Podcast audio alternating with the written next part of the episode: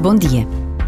Começar cada dia com uma vontade expressa de o viver sem verdade não é fácil, mas possível. Não é fácil porque não sabemos quando e como vamos ser confrontados com o dilema de responder com verdade a uma pergunta ocasional, a um amigo ou não, a uma situação imprevista. Não é fácil, mas é possível. Ser cristão também passa por aqui pela vontade expressa de sermos verdadeiros em palavras e ações.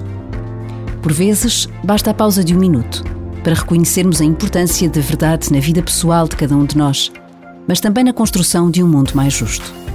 E Deus conta conosco.